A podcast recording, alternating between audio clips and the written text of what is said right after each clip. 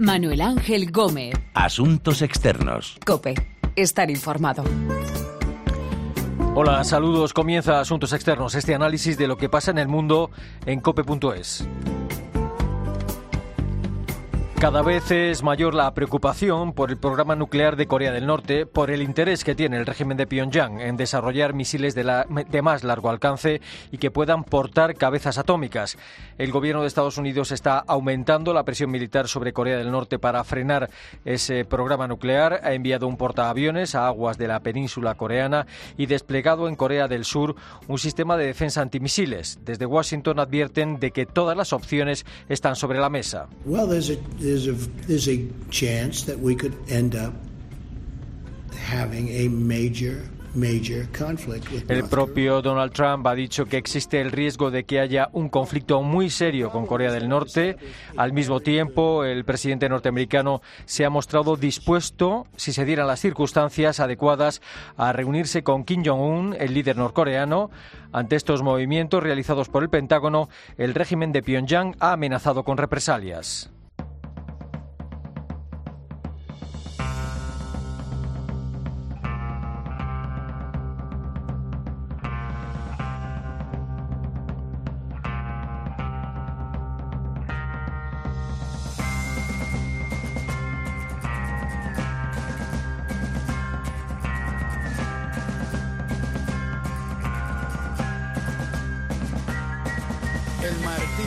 Impacta la aguja, la explosión de la pólvora con fuerza empuja, movimiento de rotación y traslación, sale la bala arrojada fuera del cañón. ¿Qué lo que puede ocurrir en la península coreana? De esas advertencias y amenazas desde Washington y desde Pyongyang, vamos a hablar con nuestro corresponsal en Pekín, Pablo Díez, y con Irene Martínez, investigadora del CIDOB.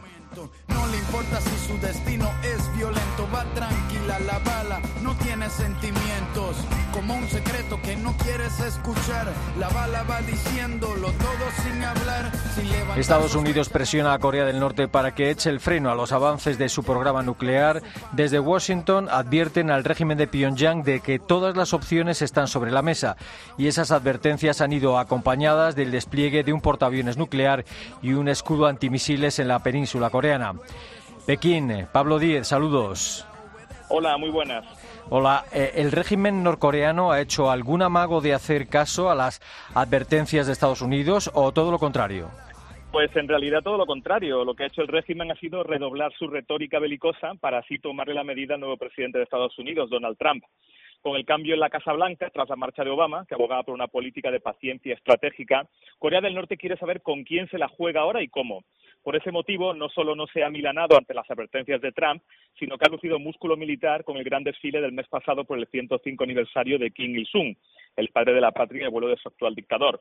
Con todo ese alarde militar y propagandístico, lo que único que persigue realmente el régimen de Pyongyang es blindarse en el poder con este anacrónico modelo comunista, pero en el que ya está empezando una pequeña economía de mercado, Kim Jong-un y ante su padre, el difunto querido líder Kim Jong-il, aspiran a tener la bomba atómica para disuadir a Estados Unidos de un cambio de régimen y no acabar como otros dictadores como Gaddafi en Libia o Milosevic en la antigua Yugoslavia.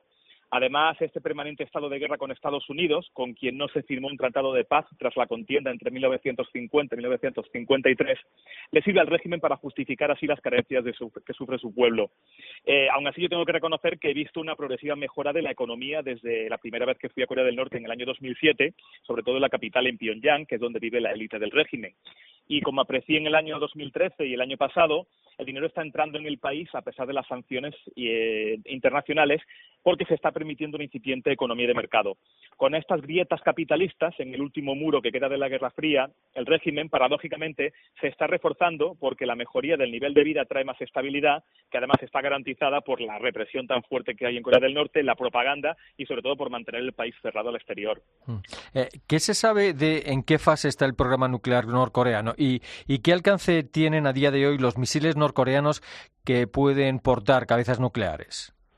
Bueno, lo primero es que Corea del Norte ha llevado ya a cabo cinco ensayos nucleares y sus detonaciones son cada vez más potentes. El año pasado hizo dos pruebas, una con una supuesta bomba de hidrógeno, la temida bomba H, y otra que provocó un, un terremoto muy fuerte, potentísimo, de magnitud 5. Además del plutonio que produce en su reactor nuclear, el régimen ha enseñado en el pasado a algunos expertos sus centrifugadoras de enriquecimiento de uranio. Se calcula que Corea del Norte puede tener más de 300 kilos de plutonio y uranio, enriquecido, con los que podría llegar a eh, construir una veintena de bombas atómicas. Y en el futuro, eh, en el año 2020, se calcula que podría llegar a tener 45 bombas atómicas. Luego, lo, que está por demostrar es la capacidad que tiene Corea del Norte para miniaturizar esas bombas atómicas en sus misiles, porque eso exige una tecnología muy avanzada y Corea del Norte de momento no la tiene. Lo que sí tiene son numerosos misiles de distinto rango, desde los Rodón de corto alcance, que tienen a tiro de piedra Seúl, eh, los Musudán de medio alcance, que podrían llegar a Japón y, en teoría, a la base de Estados Unidos en Guam, en el Pacífico. Y, finalmente, tiene los Taepodón de largo alcance, que el régimen está desarrollando para que lleguen a Alaska y a la costa oeste de Estados Unidos. En su discurso de Año Nuevo, Kim Jong-un dijo que este año los tendría listos, pero la verdad es que suena a otra más de sus bravatas. Eh, ¿Y qué, ha cambiado en los últimos meses para que se hayan llegado, se haya llegado a este punto, en el que Donald Trump incluso ha sugerido que existe el riesgo de un conflicto serio con Corea del Norte? Yo creo que lo que ha cambiado en realidad ha sido Estados Unidos porque Corea del Norte no ha, seguido con su política anterior. Lo que, ha cambiado, lo que ha cambiado es el relevo en la Casa Blanca y el cambio de la paciencia estratégica que pregonaba Obama. Trump ha entrado en el despacho Oval como un elefante en cacharrería y está lanzando diativas casi contra todo el mundo, especialmente contra China.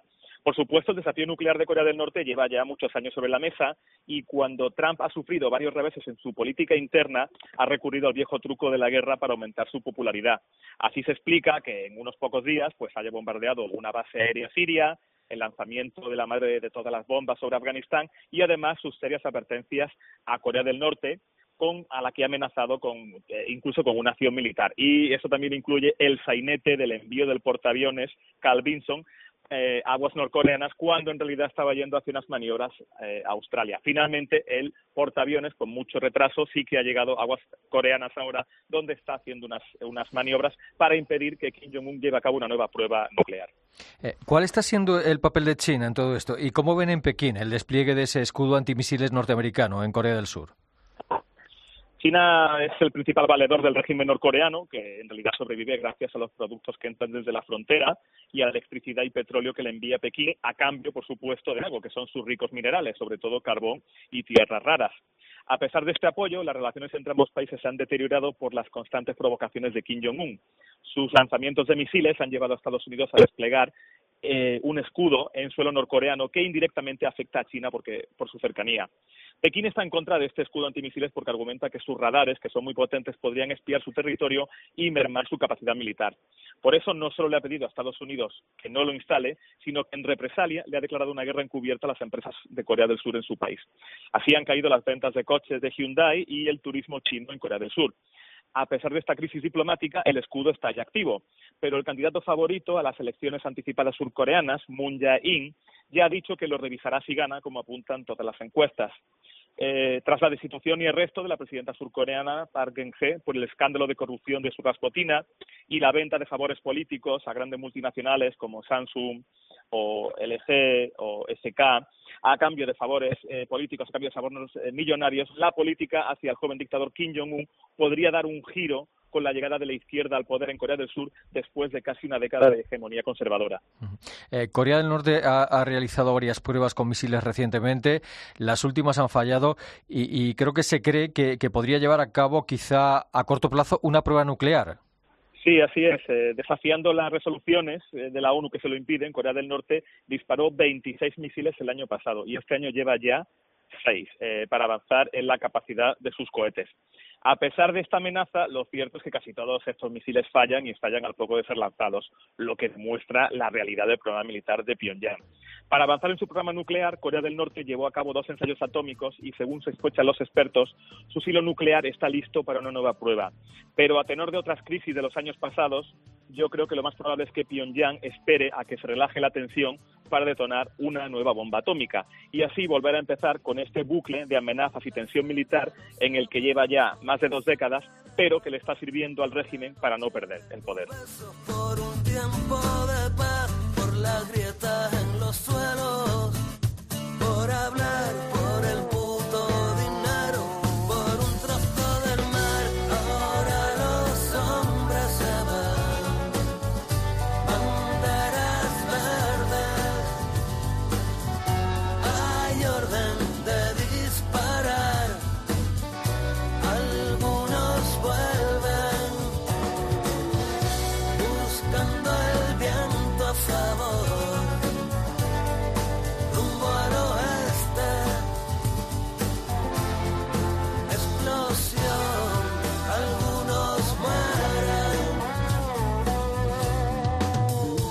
Corea del Norte desafía a Estados Unidos y las resoluciones de la ONU con sus pruebas de misiles. Tanto Washington como Pyongyang han movido ficha para intentar demostrar que están dispuestos a enzarzarse en un conflicto si es necesario. Irene Martínez, investigadora del CIDOB, del Centro para Asuntos Internacionales de Barcelona. Saludos. Hola, buenos días. Hola. Eh, ¿Cómo se ha llegado a esta situación? Eh, ¿Ha sido consecuencia de un cambio en la política de Estados Unidos o, o de un cambio en la actitud del régimen norcoreano? Bueno, eh, para empezar, el régimen norcoreano lleva teniendo este tipo de retórica eh, bélica en los últimos años, con lo que no es, eh, no es realmente un cambio significativo en la narrativa del régimen. Además, eh, está comprobado que en los últimos años, cada vez que habían elecciones en Corea del Sur, aumentaba la tensión en Corea del Norte y bueno, se, se hacían este tipo de declaraciones. Quizás lo más relevante y significativo ha sido el cambio de la estrategia de, la Casa Blanca respecto respecto a Corea del Norte y eso ha sido un poco lo que ha desencadenado la situación en la cual nos encontramos ahora mismo. ¿Hay un, ¿Hay un riesgo real de que estalle un conflicto en la península coreana, como en algún momento ha sugerido Donald Trump eh, y como amenaza el líder de Corea del Norte, Kim Jong-un? Bueno, en realidad eh, el riesgo el riesgo es bastante bajo de conflicto, básicamente porque todavía no se sabe la capacidad nuclear que tiene Corea del Norte.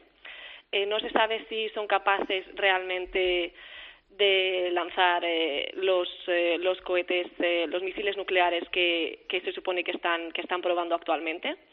Además, eh, Corea del Norte es un régimen totalitario eh, que se basa un poco, intenta sobrevivir eh, a la escalada de, de, tensión que ha habido en los últimos años y no tienen ningún interés en, en crear un conflicto que acabe destruyendo, destruyendo al propio país. Entonces, eh, si hablamos de conflicto, Corea del Norte no sería el primer jugador en mover ficha, básicamente porque China tiene un acuerdo con Corea del Norte en el cual si Corea del Norte decide eh, invadir otro país o realmente empezar algún tipo de maniobra militar agresiva, eh, China no tendría por qué, por qué apoyar a su aliado. En cambio, si Corea del Norte es atacada, China sí que, de, sí que debe responder eh, por, por Corea del Norte. Eh, eh, Trump se, ha mostrado dispuesto a reunirse con Kim Jong-un si las circunstancias son las adecuadas. ¿Eso arreglaría algo o aportaría algo? Eh, bueno, desde el punto de vista de la política regional, eh, podría causar bastante desestabilidad, debido a que precisamente desde, Corea del Sur y desde Japón esto se ve un poco como un agravio de, básicamente porque hasta ahora, hasta ahora Donald Trump ha estado teniendo una narrativa bastante agresiva y ha colocado tanto a Corea del Sur como a Japón en una situación un poco incómoda respecto a Corea del Norte. Entonces, si, si, hay esta, si se produce esta foto donde Trump y Kim Jong-un eh, se reúnen, los demás aliados de Estados Unidos en la zona quedarían un poco desplazados y la verdad es que podría llegar incluso a, a provocar situaciones bastante tensas. Eh, eh, Trump ha, ha, estado presionando a China para que frene a Corea del Norte. ¿Realmente el régimen de Pekín tiene tanta influencia en el de Pyongyang?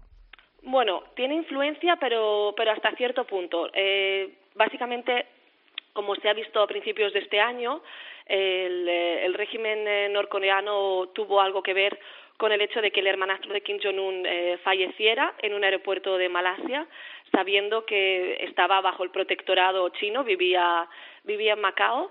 Y esto, la verdad es que ha sorprendido muchísimo a China y se ha encontrado con quizás con un cambio de política por parte de, de Corea del Norte eh, bastante evidente y eso demuestra un poco que China tiene, tiene cierto eh, poder de maniobra, pero no controla realmente lo que pasa dentro del régimen norcoreano. Solo hay que ver que Kim Jong-un y Xi Jinping todavía no se han reunido y esto desde el punto de vista internacional demuestra que las relaciones están más frías de lo que parecen. ¿Está cambiando la política de Pekín hacia Pyongyang como consecuencia de la presión de Washington? Eh, sí, sí lo está haciendo. Eh, como sabemos, en febrero decidieron paralizar las importaciones eh, mineras por parte de, Corea del Norte.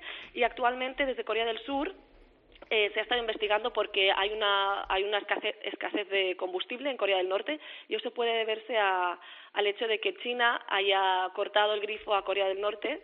Y actualmente las, eh, las gasolineras en Corea del Norte están pasando serios problemas eh, para poder suministrar eh, a, todos, básicamente a, a todas las empresas de logística que tiene, que tiene el país. O sea que sí que hay un cambio. ¿Las sanciones impuestas a Corea del Norte han servido para algo? Ahora el gobierno de Estados Unidos quiere que, que se le impongan más sanciones.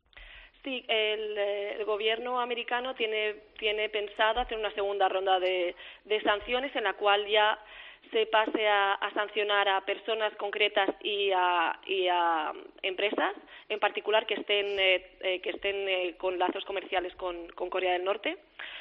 Eh, pues bien, este tipo de sanciones hasta ahora ha tenido poco éxito, básicamente porque como, como, como, Estados Unidos y como la ONU sabe, hay empresas chinas eh, que, que, trabajan con Corea del Norte. La frontera entre Corea del Norte y China es bastante porosa y eh, bancos chinos eh, son los que acceden a las divisas internacionales y acaban, eh, acaban pasando estas divisas a, a Corea del Norte para que puedan tener acceso a ellas. Eh, aparte del gesto en sí, ¿qué sentido tiene la decisión de Estados Unidos de enviar un portaaviones nuclear a la península coreana y de desplegar allí un sistema de defensa antimisiles? Pues bien, el tema del escudo defensa antimisiles es un tema que se aprobó el año pasado cuando estaba todavía la presidenta Park Geun-hye en Corea del Sur, la cual eh, tenía una posición bastante conservadora hacia Corea del Norte. Y, eh, y bueno, fue más que nada un gesto para acercarse todavía más a Estados Unidos y poder crear una relación Estados Unidos-Japón-Corea del Sur. Esto actualmente ha cambiado, básicamente porque ya no es la, la presidenta ya no está al cargo. Eh, las, eh, habrán elecciones en Corea del Sur la semana que viene y todo apunta a que haya un cambio en el rumbo de la, de la política exterior eh, surcoreana con un candidato de perfil eh, más moderado y con intención de empezar relaciones diplomáticas con Corea del Norte. El, eh, tema del eh, portaaviones vuelve a crear una situación de tensión en la zona, donde Japón ha decidido unirse para, para demostrar que sigue apoyando a la Casa Blanca y bueno veremos eh, las consecuencias quizás eh, más bien una vez pasadas las, elecciones surcoreanas y la posición que tome Corea del Sur eh, respecto a ello. Mm. El objetivo de las pruebas de misiles que realiza Corea del Norte, ¿cuál es? Eh, ¿Disponer de un misil que llegue a Estados Unidos y, y que pueda aportar una cabeza nuclear o qué sentido tienen? El sentido es básicamente intentar eh, forzar a China a tomar eh, una posición clara respecto a la situación. Es verdad que se están haciendo pruebas, pero realmente las pruebas se llevan haciendo en los últimos años, no hay ningún cambio significativo y la verdad es que desde el punto de vista uh, de los analistas todavía se duda de la capacidad eh, militar que pueda tener Corea del Norte respecto, respecto al tema nuclear. Eh, todavía se están haciendo muchísimos ensayos y muchos eh, de ellos están eh, siendo un fracaso, con lo que todavía no está claro el, la capacidad que pueden, que pueden tener desde Corea del Norte. Irene Martínez, investigadora del CIDOP, del Centro para Asuntos Internacionales de Barcelona. Gracias por su tiempo y sus explicaciones y un saludo. Gracias a vosotros. Un saludo.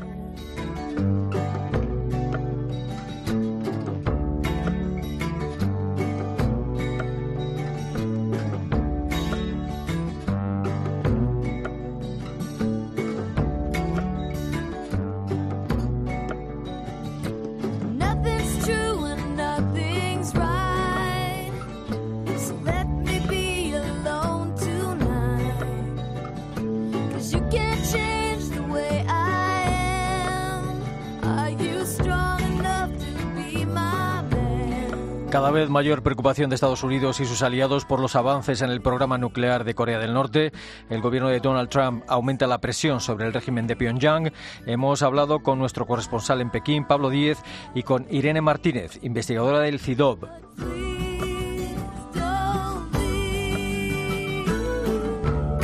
Hoy ha estado en el control nuestro compañero Miguel Ángel Nicolás y en la producción Paloma Erce. Recuerden que nuestra dirección de email es asuntosexternos.cope.es y que también estamos en Twitter, Asuntos Externos Todo Junto. Volvemos pronto con Asuntos Externos aquí, en cope.es.